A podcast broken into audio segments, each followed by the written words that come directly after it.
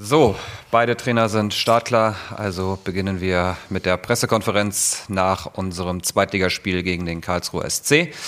Endstand habt ihr alle gesehen, 1 zu 1. Ich begrüße recht herzlich unseren Gästetrainer Christian Eichner und unseren Cheftrainer Dieter Hecking. Und Christian hat das erste Wort, deine Analyse. Ja, vielen Dank. Hallo nochmal an alle.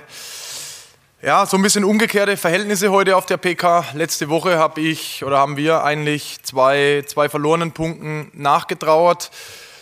Ähm, das könnte man heute natürlich aussagen, wenn man so rein, vielleicht Spielverlauf und auch wann der Ausgleich passiert etc., könnte man auch meinen, wir haben dann zwei Punkte verloren. Das haben wir natürlich am Ende auch, logischerweise. Aber äh, ich bin ja Trainer und habe äh, 90 Minuten oder weiß nicht 100 am Ende gefühlt ähm, zu bewerten und da finde ich haben wir am Ende ein total gerechtes Ergebnis gefunden. Ähm, wir haben insgesamt ein bisschen gebraucht, um, um uns ins Spiel reinzufuchsen. Mm, man hat gemerkt, dass der Club immer mehr äh, Fußball Spiel, dass er sehr, sehr viele Fußballer auf dem Platz hatte, ein sehr starkes Mittelfeld auch und mm, glaube ich, dass wir da gar nicht so falsch gelegen sind in den letzten Tagen, dann auch in der, in der Vorbereitung, dass, dass da zwei Mannschaften auf dem Feld sind, die, die versuchen, den Ball äh, am Boden zu haben, beziehungsweise eine gute Mischung insgesamt für die, für die Liga zu finden. Wir haben dann, nachdem wir insgesamt einen Eintritt ins Spiel hatten, dann auch die, die tolle Aktion zum Tor und, und dann aber trotzdem immer wieder auch das Gefühl gehabt, dass der Club gut im Spiel war, dass er, dass er zumindest bis zum 16er sich sehr, sehr ansehnlich stellenweise hat auch immer mal wieder durchkombinieren können. Wir auf der anderen Seite, glaube ich, auch den ein oder anderen gefährlichen Moment hatten, ohne dass es so die, die riesengroßen Chancen gab. Ähm, in der zweiten Halbzeit war es dann lange Zeit so, dass äh, der Club auch die Kugel hatte, mm, ein Stück weit auch überlegen war, was glaube ich auch dem Spielverlauf bzw. dem Ergebnis auch geschuldet war, ohne dass es diese ganz, ganz großen Chancen gab. Wir haben offensiv ähm, gar nicht mehr stattgefunden, muss ich sagen. Wir haben den, den gegnerischen 16er eigentlich auch gar nicht mehr groß gefunden ähm, haben uns dann mehr oder weniger aufs, aufs Verteidigen beschränkt. Wieso, muss ich mir nochmal angucken. Ähm, aber da kommt ja immer ein paar Faktoren zusammen, sodass über, über Strecke der Spielzeit klar war, dass uns nochmal 15 interessante Minuten, auch mit den vielen Wechseln dann äh, vor der Brust stehen. Und dann haben wir einmal Glück gehabt mit dem Ausgleichstor, das dann abseits war und dann in Summe aber immer nochmal ein, zwei Situationen heraufbeschwört. Und dann fällt es eins zu eins und ich glaube, dann dürfen wir uns am Ende nicht beschweren, wenn wir sogar das ganze Ding noch verlieren. Deswegen, ja, ist es eine bunte Mischung. Es gibt so ein paar Momente, da könnte ich ein paar Stühle werfen im Büro und dann bin ich aber auch wieder normal und kann das realistisch einschätzen. Deswegen nehmen wir den Punkt heute mit. Es ist zweite Liga, da musst du dir jeden Punkt erkämpfen. Und ja, vielleicht können wir morgen dann trotzdem einigermaßen zufrieden ein paar Eier suchen und hoffentlich auch finden. Ähm, dem ersten FC Nürnberg weiterhin alles Gute. Ähm, es macht irgendwie immer Spaß, die Spiele. Ähm, ist immer viel los und ja, dann hoffe ich, dass wir die nächstes Jahr auch wieder zusammen erleben können. Vielen Dank. Herr Christian, vielen Dank auch für die abschließenden Worte. Dieter. Ja, aus meiner Sicht ähnlich von der Analyse her. Wir waren, glaube ich, gut drin im Spiel ähm, hatten gleich ein Abseitstor, was natürlich abseits war, gleich von KD. Dann hatten wir zwei, drei sehr gefährliche Aktionen, wo wir, wo wir auch zum Abschluss kommen. Aber wie es dann eben auch so ist, dann kommt die erste richtige gefährliche Aktion vom Gegner. Du liegst wieder 0-1 hinten. Das macht natürlich auch ein Stück weit mit unseren Jungs was. Wenn du das dritte Spiel zu Hause hast, das dritte Mal mit 0-1 in Rückstand gerätst. Trotzdem fand ich, ähm, haben sie dann nochmal versucht, Schwung aufzunehmen. Gerade so vor der Halbzeit hatten wir wieder eine Phase, wo wir dann doch sehr dominant waren, ähm, auch immer wieder probiert haben, ohne richtig klar zu sein in, in, in Toraktionen, wo Gersbeck hätte, wer weiß wie, Kopf und Kragen riskieren müssen. Trotzdem lag immer so der Ausgleich in der Luft. Zweite Halbzeit haben wir ein bisschen gebraucht. Ich glaube, dass der KSC in der Phase äh, ein bisschen besser im Spiel drin war. Wir konnten nicht so zugreifen, wie wir es in der ersten Halbzeit gehabt haben auf den Gegner. Er konnte sich immer wieder rausspielen, aber allerdings auch ohne klare Torschance. Und äh, dann haben wir versucht, über die Wechsel nochmal mit ein paar Rochaden innerhalb unserer Aufstellung nochmal eine andere Struktur reinzubekommen in unser Spiel. Das ist dann ganz gut aufgegangen. Wir haben nochmal Druck entfachen können mit den frischen Leuten und äh, hatten erst Pech mit dem, mit dem Abseitstor. Dann gab es die Elfmetersituation. Danach dem Elfmeter hast du noch zwei klare Torchancen, wo du dann auch hättest das Spiel noch gewinnen können. Und am Strich äh, werden alle Clubfans sagen, ist zu wenig zu Hause, äh, musst du gewinnen gegen den KSC. Ja, kann man so sehen. Ähm, ich beurteile es trotzdem heute auch wieder ein bisschen anders. Ich glaube, dass wir äh, nach wie vor in der Struktur deutlich Schritte unterwegs sind, die uns besser machen. Ich glaube, dass wir aus unserem Kader nach und nach was rausholen können, was, was uns auch in den nächsten sieben Spielen noch helfen wird. Das hat man ja auch heute gesehen, wer im Kader war, wer nicht im Kader war, wer von Anfang an gespielt hat, wer auch reingekommen ist. Also wir haben jetzt viele Möglichkeiten, so dass wir, glaube ich, schon äh, auch das Nötige in der Aufstellung, beziehungsweise in der Mannschaft drin haben, was uns die Punkte bringen wird. Was ich der Mannschaft einfach wünschen würde, dass sie sich jetzt einfach den Knoten selbst mal durchschlägt mit einem klaren Sieg, weil ich glaube, wir, wir eiern da noch so ein bisschen drumrum um diesen Knoten. Den gilt es zu lösen. Und wenn wir den einmal gelöst haben, da bin ich fast sicher, dann, dann ist der Turnaround geschafft. Aber dafür müssen wir sehr, sehr viel investieren. Und es steht immer äh, diesen riesen Aufwand, den die Mannschaft betreiben muss, um zu Torchancen zu kommen. Das ist einfach enorm.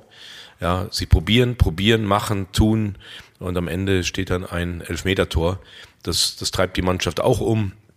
Trotzdem, wenn ich auch heute sehe in dieser englischen Woche, ich glaube gerade gelesen, 120 Kilometer, über 250 Sprints abgerissen.